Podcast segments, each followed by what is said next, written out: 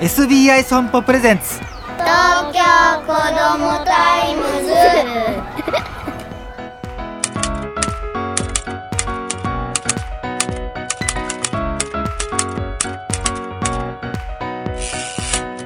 おはようさんさん。東京子どもタイムズ編集長の杉浦太陽です。今週の話題はこちら。育児に利用サブスクサービス月額などの定額料金制でサービスを受けられるサブスクリプション。今ではいろんなジャンルが普及しましてきっと皆さん何かしらは利用してるんではないでしょうか。僕もやっぱ動画系が多かったりあとは釣りをしますので潮の流れとか波の高さとかそういうのを知ることができるアプリも登録しております。でもねやはり育児にかかる出費というのはなかなかのものでしてサブスク百科両覧時代上手にサブスクを利用していきましょう。例えばですよ多くの人が何かしらに登録している動画配信サービスディズニープラスだったり UNEXT、Amazon プライムいろいろありますけども無料視聴期間で子供の好みを確認し料金や条件を鑑みて選ぶといいでしょう。過去作品もあるんでねお父さんお母さんが好きだったアニメや映画子供におすすめの作品を一緒に見ることもできるかも。ただ無尽蔵に見られてしまうんで見過ぎには注意です。他にもですね例えば服です。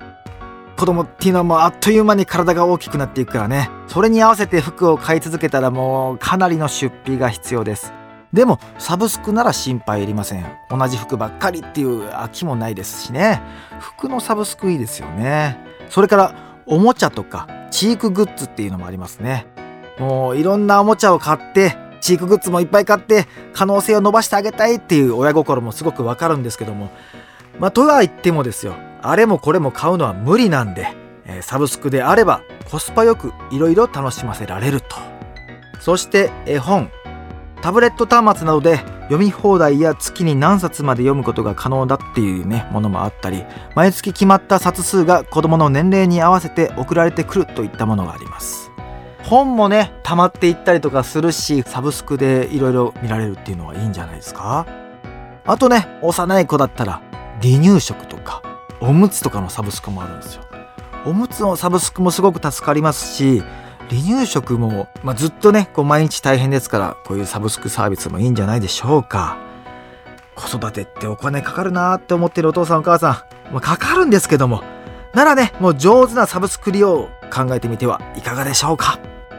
さてここでお知らせです。ゴールデンウィークに向けてのアンケートを東京 FM の公式ツイッターで実施します。詳しくは「ハッシュタグ子どもタイムズ」子どもタイムズはひらがなで検索。東京子どもタイムズ。